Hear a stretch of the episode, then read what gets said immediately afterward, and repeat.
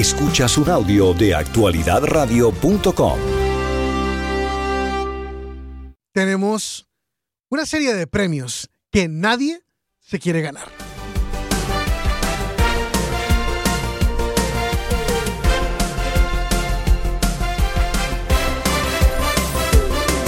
Como si fuera lo mejor del año, pero esta vez lo peor del año.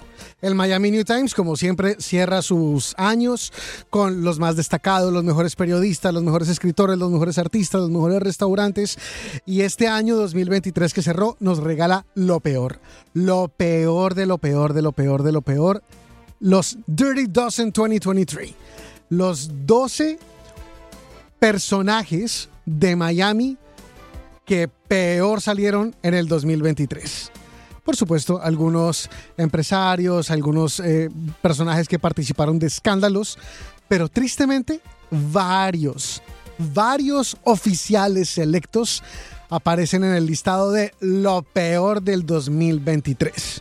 Entre ellos, nuestro representante estatal, Fabián Basabe. Fabián Besabe es el representante del distrito 106. O sea, esto es alguna parte de Miami Beach, del norte de Sony Isles. Y él, abiertamente gay, eh, posó de ser un defensor de la comunidad LGTBQ, de los derechos de eh, las mujeres en materia de eh, derechos de sexualidad y salud reproductiva y acceso al aborto y cuando llegó el momento de votar en Tallahassee, votó siempre en contra de la comunidad gay y siempre en contra de los derechos de las mujeres para acceder a un aborto. Entonces, felicidades, representante Basabé, está usted dentro de la lista de lo peor del 2023.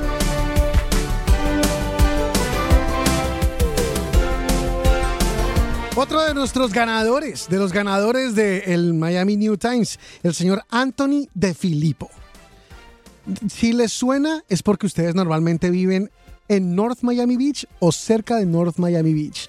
Este es un oficial electo que él decía, por supuesto, yo vivo en North Miami Beach. O sea, tengo que vivir en North Miami Beach para ser el alcalde de North Miami Beach.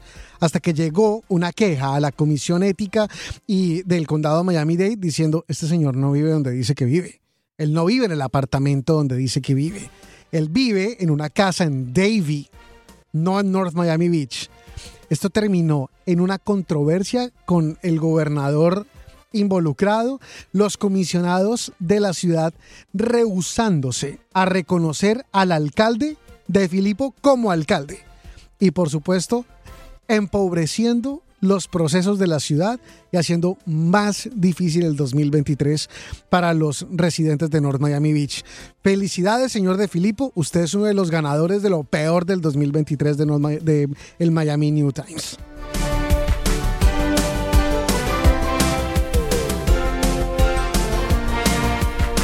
Otros de los ganadores, felicidades. Alex Díaz de la Portilla, excomisionado de la ciudad de Miami.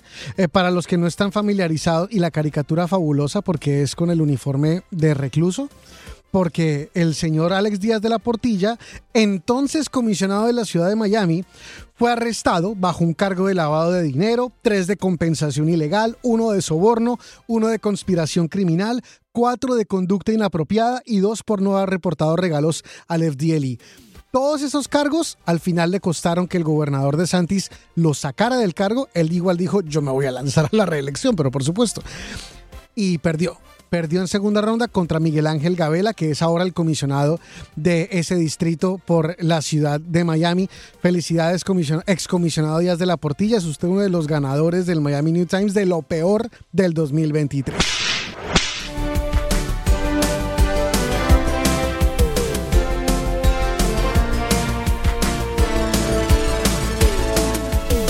Supuesto, tenía que aparecer caricatura fantástica de una ilustración de Mark Tennis.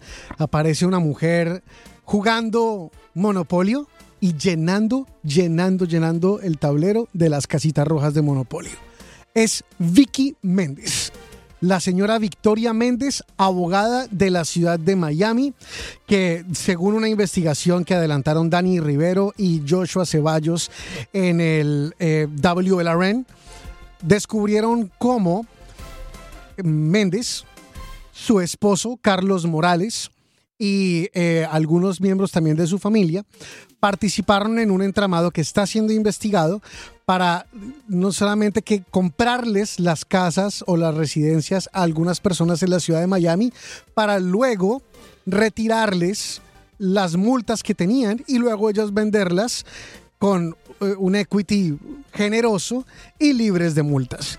Vicky Méndez, abogada de la ciudad de Miami, felicidades. Es usted una de las ganadoras de lo peor del 2023 del Miami New Times.